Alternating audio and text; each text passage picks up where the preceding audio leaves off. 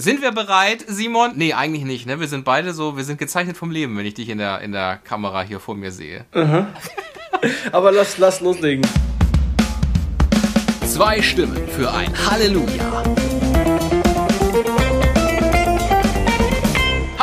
Herzlich willkommen zu einer weiteren Folge eures Lieblingspodcasts. Zwei Stimmen für ein Halleluja. Hier plaudern wir in launiger Art und Weise über Gott und Kirche und Glaube und Religion und Theologie und die ganze Welt. Und ich weiß, wenn man sagt, wir plaudern in launiger Weise, ist das meistens schon der Beweis dafür, dass das nicht der Fall ist. Aber wir werden jetzt hier versuchen, innerhalb der nächsten halben Stunde, mal gucken, wie, viel es dann hinterher wird, ist ja immer so ein Überraschungspaket für uns alle, dass wir sagen, nein, es war doch ganz launig. Und wenn ich wir sage, meine ich damit hauptsächlich nicht mich, weil ich kann das gar nicht so richtig gut. Es ist wirklich der eine Mann, ohne den dieser Podcast hier zusammenfallen würde wie ein wackeliges Kartenhaus. Und er ist mir mittels Videotelefonie zugeschaltet aus dem wundervollen Bistum Passau. Und zwar auch aus der Hauptstadt des Bistums Passau, nämlich das namensgebende Passau. Simon Riel, Hallo. Pastoralreferent im Bistum Passau, mir zugeschaltet nach München, wo ich im Erzbistum München und Freising bin, aber nichts mache, denn ich bin katholischer Journalist. Auf was? Das ist so die Formulierung, auf die wir uns geeinigt haben, ne? Dominik Posso heiße ich. Vielen herzlichen Dank. So, worum geht es innerhalb dieser Folge? Letzte Folge waren es eure Fragen und in dieser Folge diktieren wir wieder den Inhalt. Ja, die katholische Panzerfaust der Rechtgläubigkeit ist durchgeladen. Schön. Auf das habe ich schon lange wieder gewartet, muss ich sagen. Natürlich, diese Folge wird wieder indoktriniert im vollsten Sinne der heiligen römischen katholischen apostolischen Kirche, wie es sich eben gehört. In dieser Folge eine weitere Folge aus unserer wundervollen Reihe, die sieben Sakramente. Es geht, dreht sich dieses Mal um die Quelle und um den Höhepunkt des ganzen christlichen Lebens, nämlich um die Eucharistie. Soll ich was sagen? Du kannst mal immer wieder kommentierend hineingrätschen. Du bist so schön im Fluss. Das erinnert mich an die eine Folge, wo du dich auch am Schluss um Kopf und Kragen geredet hast, bis du dann irgendwann gesagt hast, Mensch, Simon, hilf mir doch aus beim Redefluss raus. Auf das warte ich noch, weil du bist gerade so voll drin. Ja, und bevor wir weiter voll drin sind, mit eben in exakt in diesen Inhalt einzusteigen, schauen wir auf die vergangene Folge, die Folge 15, die wundervolle Osterfolge, von der ich mich vielleicht Stand jetzt erholt habe, weil es war ja doch das ein oder andere, die eine oder andere Rubrik mehr. Aber eine Und, gute äh, Folge. Ja, das war eine sehr gute Folge. Gerne nochmal nachhören, Folge 15, alles, was ihr wissen müsst zu euren, euren Fragen. Worüber haben wir geredet, ob es Gott interessiert, wie wir aufs Klo gehen. Ne? Das ist wahrscheinlich das. Und natürlich Die unsere. Bekehrungsgeschichten, Ja. unsere Bekehrungsgeschichten, Simon. Oder unsere Erweckungserlebnisse, wie ich es formuliert hatte. Und deswegen schließt sich das ja eigentlich so fantastisch an, dass wir in dieser Folge jetzt über die Eucharistie sprechen, weil wir eben in der vergangenen Folge beide gesagt haben, im Grunde genommen wurden unsere Herzen geweitet bei der Heiligen Messe, bei der Feier der Eucharistie, weshalb wir in dieser Folge darüber reden. So, aber in der letzten Folge haben wir über andere Sachen geredet und es ist manchmal so das ein oder andere ein bisschen drüber und drunter gegangen. Deswegen versuchen wir das noch einmal etwas zu präzisieren und das tun wir in unseren Miesner-Tätigkeiten. Und als erstes möchte ich gerne anfügen, das habe ich nämlich angeteasert in der Folge, dann aber nicht mehr gesagt, nämlich steht Schluck zum Sonntag. Dadurch, dass wir in der letzten Folge vier Stück haben, ich stand jetzt heute schon fast vor dem Problem, meine Güte, was mache ich denn jetzt? Ich habe gar nicht mehr so viel. Insofern, liebe Lujas, wenn sich einer denkt, ach, die sind doch irgendwie ganz nice, kann man die irgendwie unterstützen? Sind die irgendwie bei Patreon? Oder kann man denen sonst irgendwie was Gutes tun? Bei was Das ist alles Patreon, das ist so ein Ding, da kann man Podcasts mit Geld, mit Echtgeld unterstützen. Das ist alles Quatsch, weil bei uns, Weiß bei nicht, uns, also mit bei uns, Echtgeld würde ich auch nehmen. ja, aber das ist, ach nein, das ist, das, dann, dann richten wir Nee, das ein stimmt. und, Stimmt, hast du recht. und dann zahlt keiner, dann sind wir enttäuscht, Simon, wissen wir beide.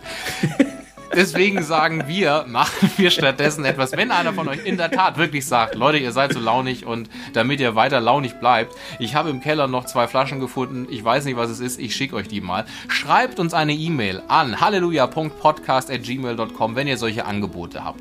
Ganz nett, ansonsten unterstützt euch, unterstützt euch, unterstützt uns. Aber unterstützt euch auch. Das ist auch das, genau, tut euch auch mal was Gutes. Aber unterstützt euch vor allem, äh, uns vor allem, meine Güte, was ist los heute? Ich bin ein bisschen durcheinander, Simon. Unterstützt uns vor allem dadurch, deswegen komme ich auf euch, da kommt die freudsche Schleife in die Wallung. Autobahnausfahrt. Indem ihr diese Folgen hört und sie teilt und bei iTunes 5 Sterne gebt und äh, was auch immer. So, aber jetzt kommen wir zu den eigentlichen Mesner-Tätigkeiten. Die erste liegt direkt mal bei mir. ASMR, ASMR habe ich beim letzten Mal angesprochen, wo es darum ging, da machst du so schöne Geräusche vom Mikrofon. Ich habe die englische Abkürzung improvisiert und sie war nicht richtig Richtig, richtig. Richtig korrekt. ASMR steht für Autonomous Sensory Meridian Response. Und das bezeichnet einfach die Erfahrung so ein, von so einem kribbelnden, angenehm empfundenen Gefühl auf der Haut. Das löst oder sollen diese ASMR-Geschichten auslösen. So. Sehr gut, aber dann haben wir flux wie immer den Einstieg in diesen Podcast abgearbeitet und wir können einsteigen in.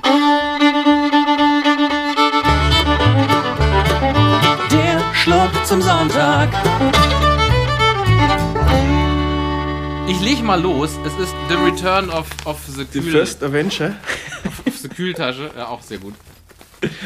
Denn wir reden ja hier uns immer erstmal um Kopf und Kragen, bevor wir dann die Getränke machen. Und zwar hast du mich beflügelt bei der letzten Folge zum Schluck zum Sonntag. Und zwar werde ich mir jetzt auch hier einen kleinen Cocktail zusammen vermengen. Ich hole erstmal Eis. So.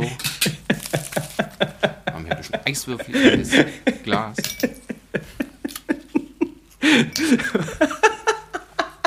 Du, ich mache mir einen Cocktail, dem drei Zutaten schnell zusammengemixt und du machst es exzessiv und kostest den Moment richtig aus. So, wir haben Eis, wir haben ein, ein Sprutz oder wie es ja im Barjargon heißt, ein Dash, Zitronensaft. Und jetzt, diese Zutat verrät es dann eigentlich schon. Gin. Und zwar der japanische Roku Gin. Japanischer Craft Gin, kennt vielleicht der eine oder andere. Das waren 4CL. Und, Gut geschätzt auch.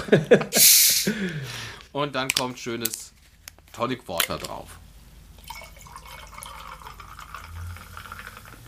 Und das ergibt, Simon, alter Barkeeper, Spontan würde ich sagen, einen Gin Tonic. sehr richtig. Was hast du? Ich habe wieder aus der Gegend hier von mir, von der Brennerei Penninger, einen traditionellen, ich halte ihn mal für dich in die Kamera, einen traditionellen Kümmelschnaps. Oh. Da drin ist Kümmel, Anis, Fenchel und andere Kräuter, die sorgen für den mildwürzigen Geschmack des klaren Penninger traditionellen Kümmels. Hergestellt durch Mazeration der enthaltenen Kräuter in einem reinem landwirtschaftlich erzeugten Alkohol. Ein Klassiker in der bayerischen Schnapstradition. Abgefüllt in glasierten Steingutflaschen mit integriertem Ausgießer. Alkoholgehalt 38 Prozent. Hast du denn schon so ein Sponsoring-Deal mit Penninger am Laufen, ohne dass du mir davon was erzählt hast? Nein, aber falls jemand von Penninger zuhört, ich nehme den gerne an.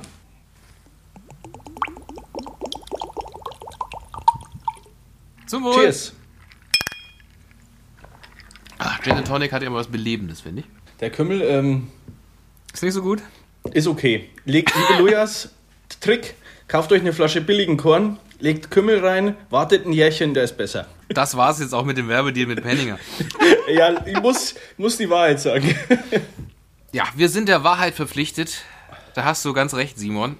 Und vor allem in unserer wunderbaren Rubrik. Sieben Sakramente. Und heute geht es eben um, ich äh, nannte es bereits, die Quelle und den Höhepunkt des ganzen christlichen Lebens, nämlich um die Eucharistie. Wenn jetzt einer schon denkt, Euchar, Eucharis was? Ist altgriechisch und heißt so viel wie Danke, Danksagung.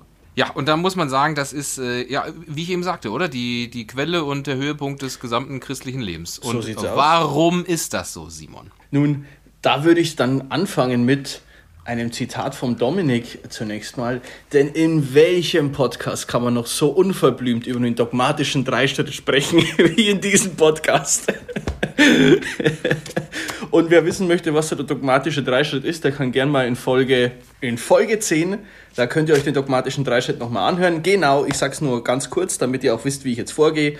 Biblische Grundierung, dogmengeschichtliche Entwicklung, und aktuelle Problemstellung. Die Problemstellung lassen wir weg, weil es gibt kein Problem. Hört die letzte Folge an, dann wisst ihr, es gibt kein Problem mit der Eucharistie. Schauen wir uns erstmal die biblische Grundierung an. Also, ihr wisst ja, bei Sakramenten sage ich das immer, oder überhaupt die Kirche tut das, was Christus getan hat, sie setzt es fort, was Christus getan und gesagt hat. Was ist also das Zeugnis der Heiligen Schrift der ersten Väter der Kirche? Wir haben dazu, also zunächst mal zum Einsetzungsbericht selbst, im Matthäusevangelium Kapitel 26, Markus Evangelium Kapitel 14, Lukas Evangelium Kapitel 22 und im 1. Korintherbrief Kapitel 11 die Einsetzung der Eucharistie. Ich lese das aus dem Matthäusevangelium einfach Alle kurz Stellen vor. kommen in die Shownotes, nur als Hinweis. Genau. Während des Mahls nahm Jesus das Brot und sprach den Lobpreis. Dann brach er das Brot, reichte es den Jüngern und sagte, Nehmt und esst, das ist mein Leib. Dann nahm er den Kelch, sprach das Dankgebet, gab ihn den Jüngern und sagte, Trinkt alle daraus, das ist mein Blut des Bundes, das für viele vergossen wird zur Vergebung der Sünden. Das ist dann in den anderen Stellen ähnlich bis gleich formuliert.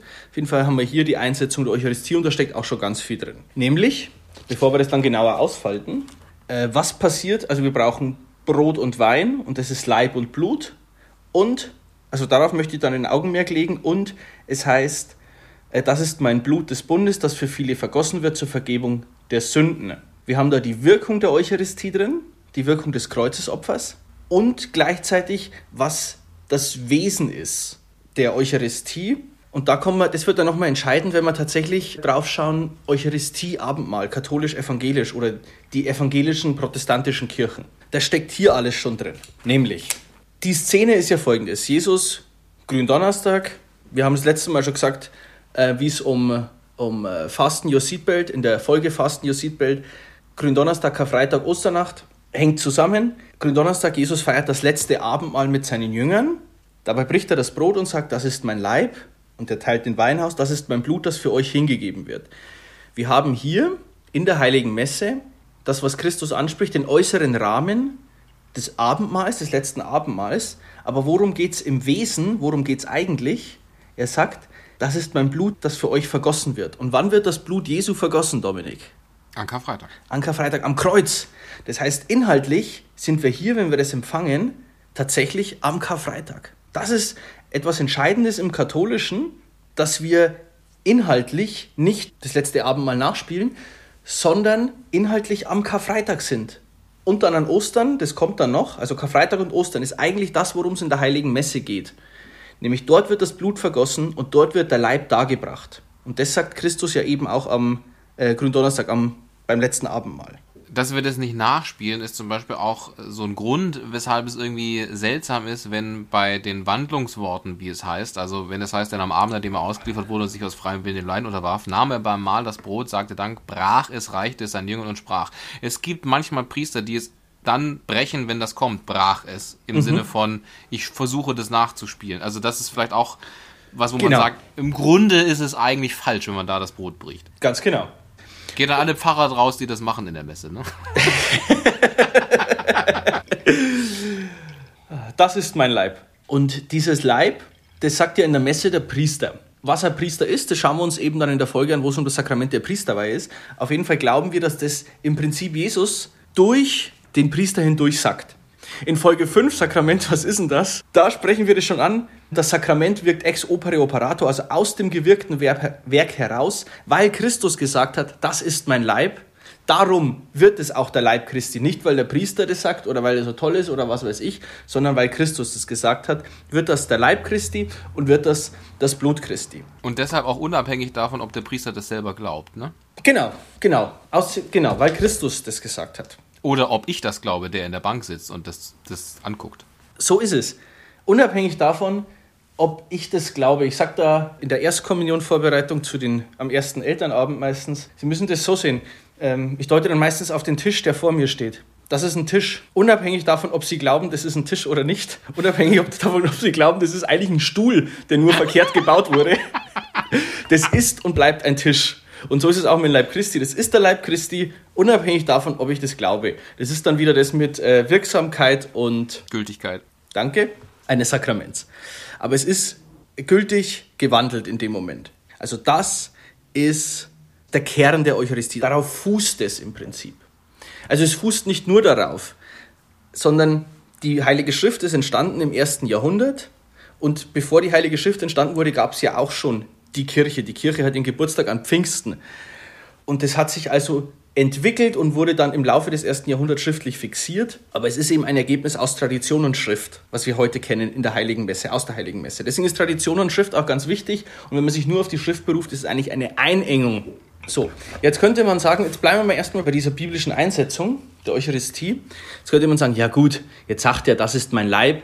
Das könnte man ja eigentlich auch so symbolisch verstehen dass man sagt, ja, das ist halt sein Leib, Aber Entschuldigung, es sieht aus wie Brot, es schmeckt wie Brot. Es sieht nicht mal aus wie Brot, es ist eine Hostie.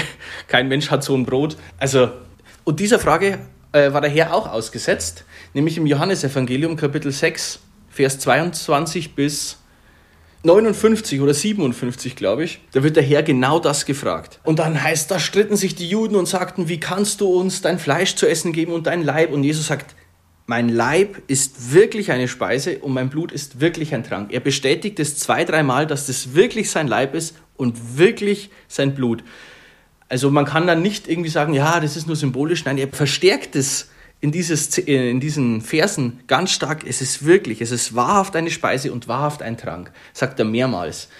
Daraus können wir eben sehen, okay, in der Heiligen Messe ist wirklich Leib und Blut Christi da und zwar Leib und Blut Christi am Kreuz, des Kreuzes geschehen, wird vergegenwärtigt, sagt man in der Theologie. Ich weiß nicht, ob vergegenwärtigt ein Begriff ist, den, mit dem alle was anfangen können. Im Prinzip, wenn wir die Heilige Messe feiern, ist es so, als würden wir unterhalb von Golgotha stehen und Christus bei der, beim Sterben zuschauen. So hart das jetzt klingt. Aber das ist im Prinzip die Heilige Messe und dann äh, natürlich am Ostermorgen das leere Grab vorfinden. Darum geht's. Wie hat sich die Messe dann entwickelt?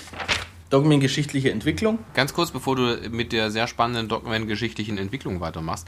Zum einen aufgrund der unterschiedlichen Verständnisse, wie das mit Leib und Blut gemeint ist, daher kommt das ja, dass wir unterschiedliche Konfessionen haben, katholisch, lutherisch und reformiert.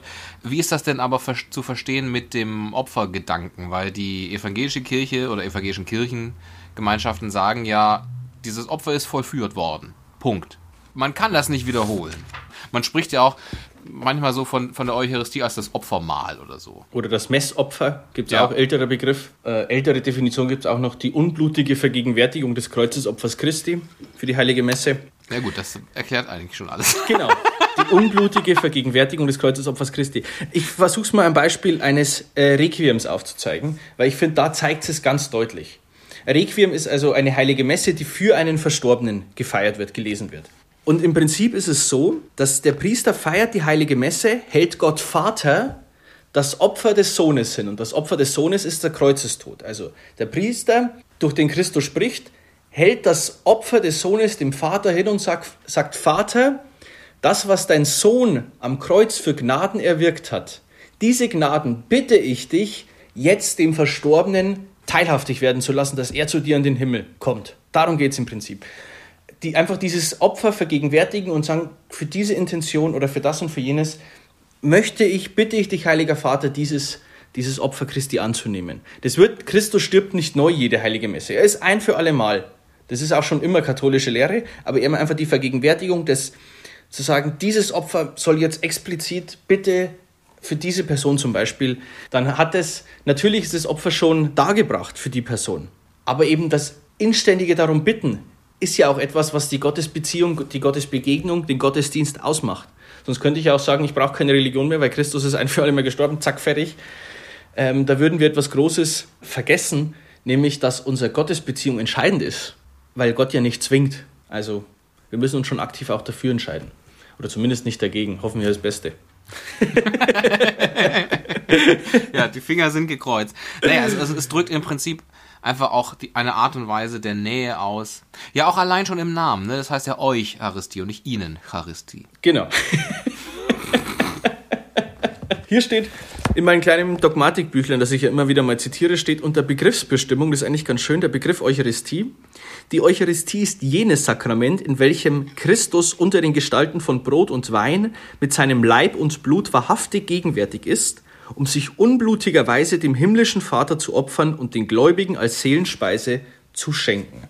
So, direkter Einhaken unter den Gestalten. Was genau heißt das denn? Also Brot und Wein, also Hostie und Wein. Ist das dann noch Hostie und Wein oder ist das dann Fleisch und Blut? Sieht aber nur so aus wie. Wie ist denn da das Verständnis? Mhm. Da müssen wir einen Deep Dive machen in die aristotelische Philosophie.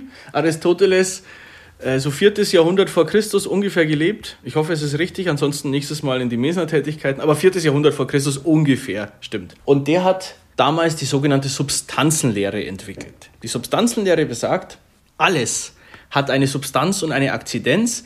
Äh, die Akzidenz ist sozusagen das äußere Sichtbare und die Substanz ist das innere Wesen von etwas.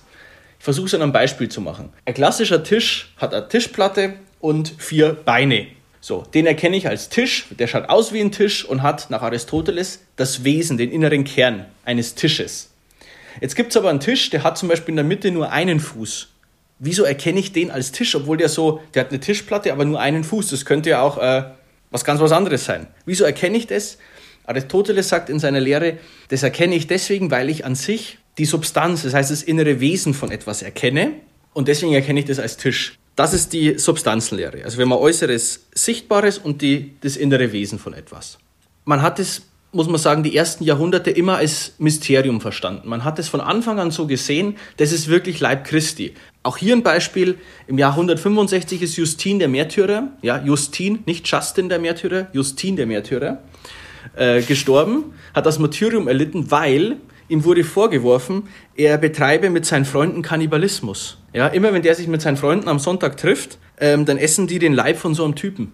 Und dann wurde er eben befragt und äh, ja, esst ihr wirklich den, das Fleisch von dem Jesus Christus und trinkt sein Blut? Ja, ja, ja, ja, ja. Und dann, dann äh, ja gut, dann seid ihr jetzt selber schuld. Dann, dann müsst ihr, dann müsst ihr sterben, weil das ist Kannibalismus.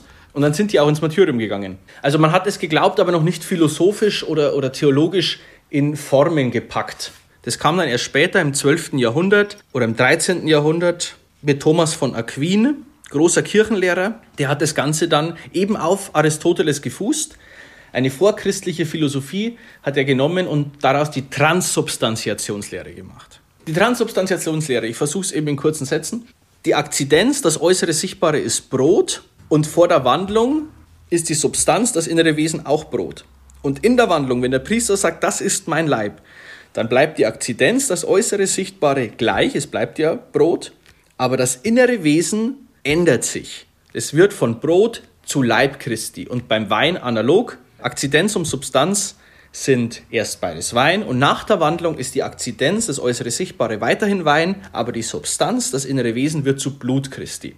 Das ist die philosophische Herleitung der Wandlung. Ist aber nur ein Erklärungsversuch, muss man sagen. Das Wichtigste ist, und das sagt der Priester ja auch nach der Wandlung, Geheimnis des Glaubens. Ich glaube, dass wir das nicht im letzten voll vernunftmäßig von der Ratio her durchdringen können. Aber es ist eben eine Annäherung, wie könnte das zu verstehen sein, dass es den Leib Christi ist, obwohl es genauso ausschaut und genauso riecht wie vorher. Eben durch diese Transsubstantiationslehre. Auf Deutsch könnte man sagen, die Lehre von der Veränderung des inneren Wesens. Simon, bei der letzten Folge, und das, da kann ich jetzt, glaube ich, dran anknüpfen, bei der letzten Folge hast du gesagt, als es darum ging, äh, wenn jemand eine Jesus-Erscheinung hat, wie wird das verifiziert oder nicht. Es gibt ja auch Wunder, auch in der katholischen Kirche. Und das müssen nicht nur Wunder sein im Sinne von jemand ist wundersam geheilt worden und man kann es nicht erklären, sondern, das hast du da in der Folge auch angesprochen, es gibt auch sogenannte eucharistische Wunder. Also dass plötzlich aus dieser Hostie Fleisch wird. Genau. Da gibt es tatsächlich, es ist auch bestätigt, meine ich mittlerweile, ich habe die Jahreszahl nicht genau im Kopf, ungefähr 20 Jahre her und zwar in Polen. Ich, ich schicke das dir dann, Dominik, dann kannst du es unten verlinken. ja, in den Fall. Show Notes. Ist tatsächlich so, es ist bei der Kommunionausteilung, wenn ich mich richtig erinnere, eine Hostie zu Boden gefallen. Der Priester hat diese Hostie genommen und im Tabernakel extra verwahrt, damit diese Hostie, weil das ist ja Leib Christi, die kannst du nicht einfach wegschmeißen. Also extra verwahrt und am nächsten Tag äh, hat sich diese Hostie eben in einen Herzmuskel verwandelt tatsächlich. Und zwar, das wurde dann untersucht von Medizinern wahrscheinlich, also nicht von Theologen. was das denn für ein Herzmuskel ist, in welcher Verfassung und so weiter, wie der da hinkommt. Und man hat festgestellt, dass es ein Herzmuskel aufgrund von der roten und weißen Blutkörperchen, ein Herzmuskel, der sich im Todeskampf befindet. Und so einen Herzmuskel kann es eigentlich nicht geben, denn so ein Herzmuskel im Todeskampf ist dann im Todeskampf, also Tot, also kurz ja. vorm, genau, kurz vorm Exitus.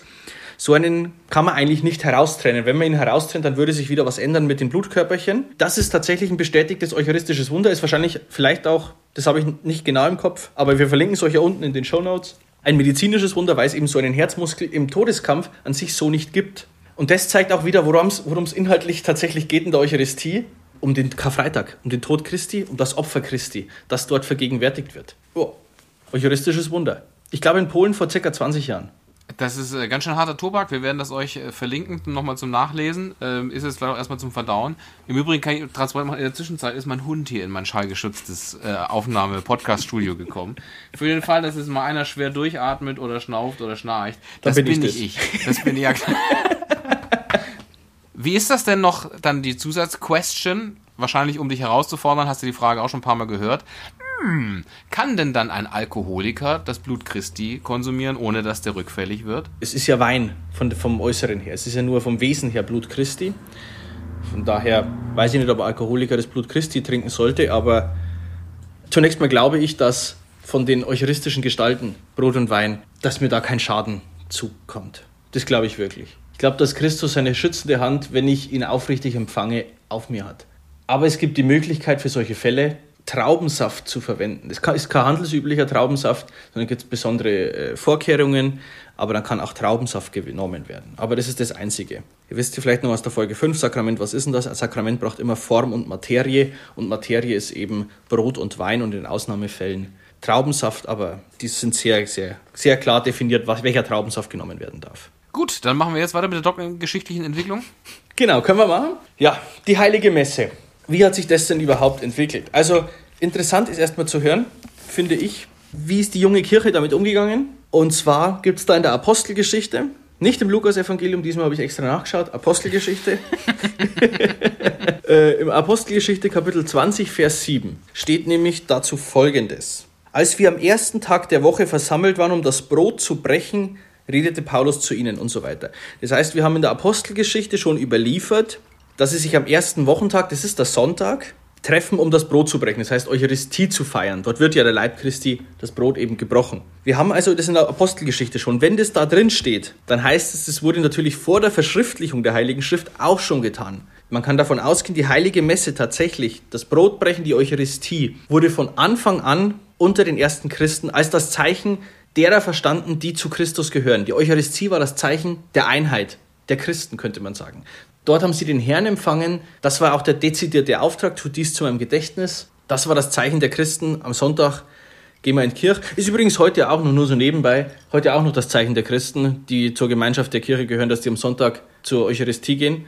Nur so nebenbei. Aber wir haben natürlich täglich die heilige Messe. Hatten wir das denn früher auch schon oder ist es wieder eine Überhöhung der heiligen Messe? Nein, in in der, auch in der Apostelgeschichte, Kapitel 2, Vers 46, ich lese vor, Tag für Tag verharrten sie, also die Apostel, einmütig im Tempel, brachen in ihren Häusern das Brot und hielten miteinander das Mahl des Herrn. Das heißt, wir haben sogar schon überliefert, die tägliche Eucharistiefeier, es steht hier in den Häusern, ja gut, die waren damals noch verfolgt, die Christen, Kirchen gab es noch nicht, in ihren Häusern brachen die Apostel das Brot. Also wir haben in der in der Urkirche schon die tägliche Eucharistiefeier sowie im Besonderen die sonntägliche Eucharistiefeier überliefert. Das ist schon mal interessant, also keine irgendwie nachträgliche Aufdichtung durch eine mittelalterliche Kirche. Nein, von Anfang an war die Eucharistie zentrales Merkmal der Kirche, täglich und im Besonderen sonntags.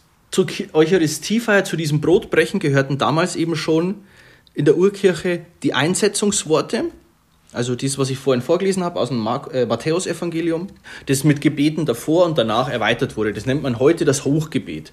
Das gab es damals schon. Das eucharistische Hochgebet gibt es verschiedene Varianten für verschiedene Anlässe. Ganz genau. Das ist dieses Gebet, wo wir knien in der Messe. Nach dem Sanctus, nach dem Heilig, Heilig, Heilig, um das nochmal für die Landbevölkerung runterzubrechen. das gab es damals schon und davor gab es auch schon immer Lesungen. Hauptsächlich aus dem äh, Alten Testament weil es, ursprünglich waren sie Juden, die dann zum Christentum konvertiert sind.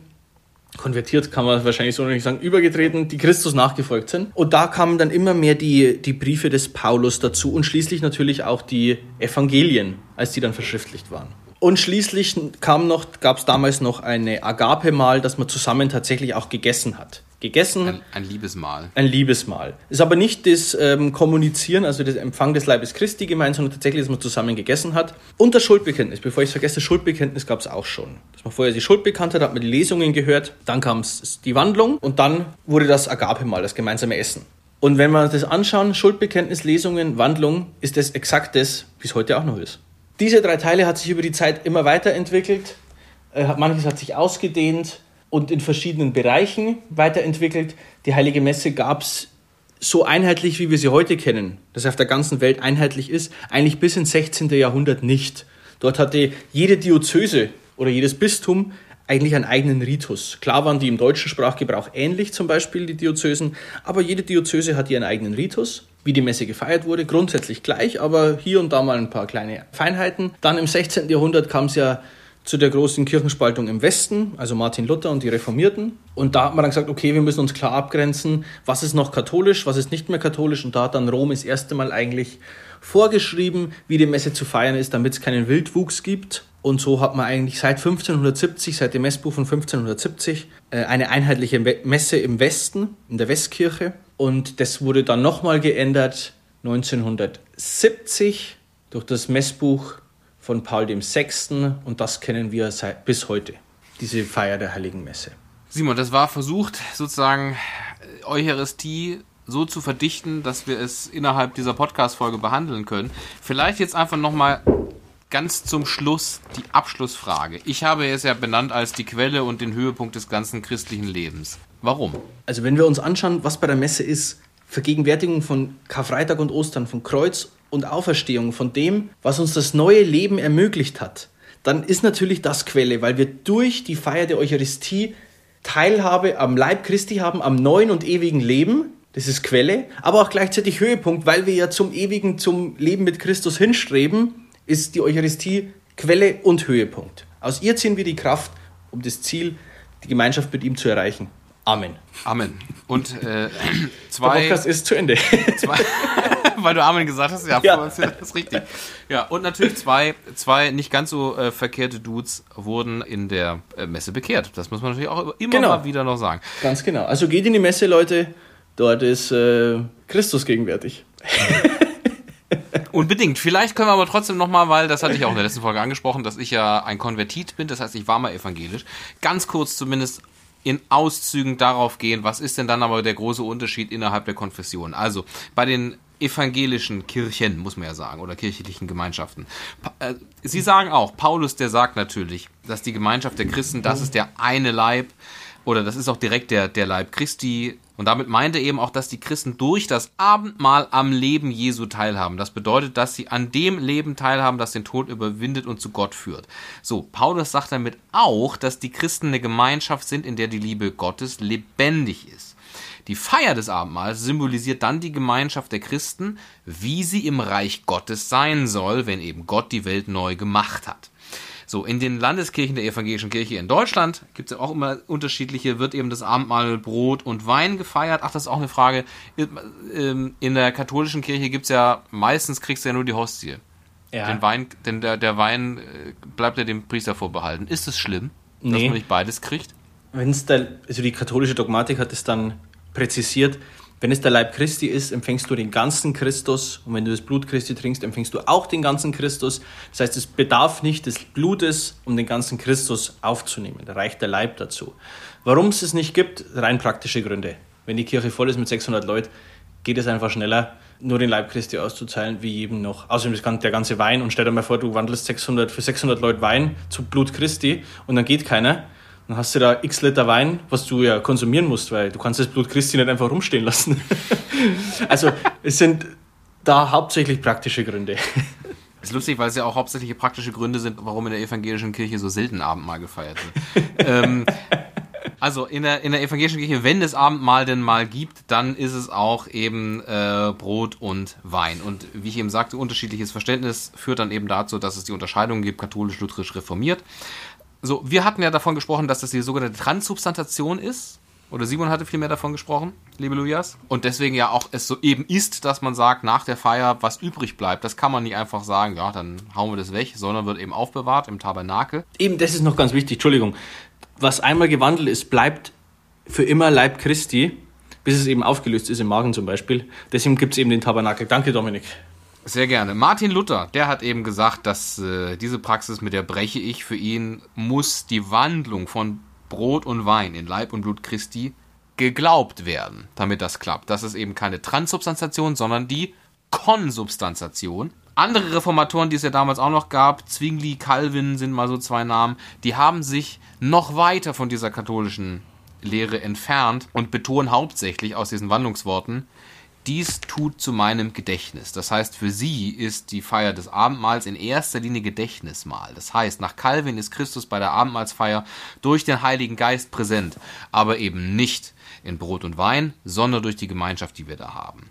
Interessanterweise 1973 haben sich die Reformierten und die Lutherischen darauf geeinigt, dass, obwohl diese Unterschiede, kann man gemeinsam Abendmahl feiern.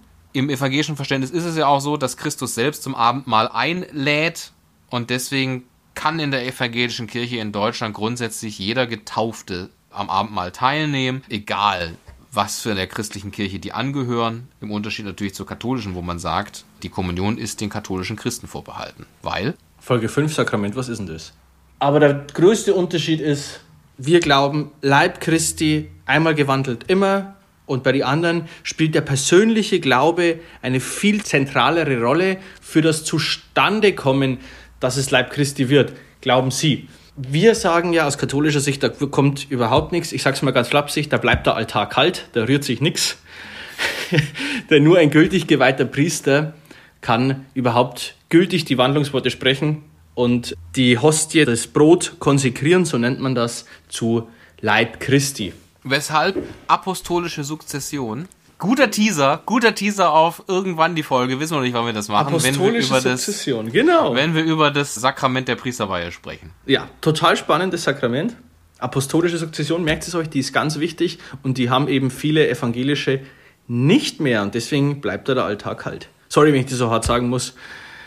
Bischof Betzing möge es mir verzeihen. Ich hatte es ja schon angeteased eben, ich war ja evangelisch und äh, bin katholisch geworden und für mich als Evangele war damals sehr wichtig das Abendmahl, nämlich so wie es Luther verstand. Und irgendwann kam ich dann auch dazu zu sagen, ich gehe nicht mehr jeden Sonntag in meine Kirche, wo ich wohne, sondern da, wo Abendmahl gefeiert wird. Weil mir das wirklich so wichtig war. Und das ging dann dahin, dass manchmal eine Pfarrerin erinnere ich mich, als ich hin bin und meinte, nach dem Gottesdienst, und es gab kein Abendmahl, Entschuldigung, ich hatte gelesen, jeden ersten Sonntag im, im Monat ist Abendmahl, warum ist denn nicht? Und sie meinte, ja, nee, keine Ahnung, ist halt einfach nicht. Aber ich merke, ihnen ist das so wichtig, dann feiern wir zu zweit einfach. Und dann hat sie auch mit mir zusammen allein nochmal Abendmahl nach dem Gottesdienst gefeiert. Das fand ich auch irgendwie ganz schön. Also für mich war das wirklich sehr wichtig. Ich habe aber eben irgendwann gemerkt, in der evangelischen Kirche, zumindest in dieser evangelischen Landeskirche, ist das Abendmahl leider zweitrangig oder zumindest hat es nicht den Stellenwert, den ich für mich davon auserkoren habe. Was dann irgendwann soweit war, als ich gesagt habe, Leute, der Leib Christi ist das, was mich am Leben hält. Das kann ich jetzt zum ersten Mal hier in diesem Podcast erzählen, Simon, ist für dich auch eine Premiere und für alle anderen. Ich habe tatsächlich dann irgendwann bin ich in katholische Gottesdienste gegangen und habe mich heimlich zur Kommunion geschlichen. Und bin danach auch wieder gegangen, damit keiner sagt, der gehört er zu uns, der ist doch gar hier. Das Schöne in dem Sinne ist daran, dass in meinem Konvertitenunterricht habe ich ein Buch zu lesen bekommen, da ging es um den, eine der führenden Persönlichkeiten innerhalb der evangelischen Kirche in Frankreich. Ich weiß leider weder Titel noch, noch Autor. Der hat aber in diesem Buch geschrieben, es war ähnlich. Also als, als er dann seinen Weg in die katholische Kirche machte, darum geht es ja, dass der auch konvertiert ist, hat er gesagt, es war auch bei ihm irgendwann so weit, dass er sich heimlich in, in Messen, katholischen Messen geschlichen hat, kommuniziert hat und wieder abgehauen ist. weil er gesagt hat, ich brauche das. Und das fand ich so gut, weil ich gesagt habe, schön, ich bin nicht der Einzige, der das macht oder so denkt. Weil das wirklich für mich so, so, so immens wichtig war, dass ich gesagt habe, ich kann da nicht mehr drauf verzichten. Ja, die einzige Frage, die ich mir jetzt noch gestellt habe, die habe ich gar nicht gestellt. Simon, wenn man sagt Blut Christi, dann wäre es ja eigentlich symbolisch wichtiger, dass es roter Wein ist. Aber in der katholischen Kirche, zumindest in Deutschland, ist es ja weißer Wein. Ist das nicht irgendwie auch blöd? Also ich habe jetzt selten Blut gesehen, was so weiß ist wie Weißwein. Stimmt. Auch hier bleibt mir nur die Antwort zu geben, die ich vorhin schon mal gegeben habe, aus praktischen Gründen. Weil Rotwein mehr Flecke macht. So sieht's mal aus. ja, meine Güte. Also, es ist auch schwierig, die Quelle und den Höhepunkt allen christlichen Lebens in eine Folge so einzudampfen. Und bitte, das Thema, die Eucharistie ist ein wirklich wichtiges Sakrament. Ihr seht es beim Dominik und bei mir, was die bewirken kann, die Eucharistie. Wenn ihr was nicht verstanden habt, wenn ihr Rückfragen habt, bitte schreibt uns. Das ist wirklich wert, über die Eucharistie nochmal zu sprechen, wenn ihr Fragen habt, weil das echt ein wichtiges Sakrament ist. Unbedingt. In diesem Sinne, Simon, es, es, war mir, es war mir ein Fest. Wir sind nach wie vor in der Osterzeit, deswegen entlassen wir die Leute würdig und recht. Ja, mach. In diesem Sinne wünschen wir euch einen schönen Sonntag und geht in den Frieden. Halleluja, Halleluja. Amen. Zwei Stimmen für ein Halleluja.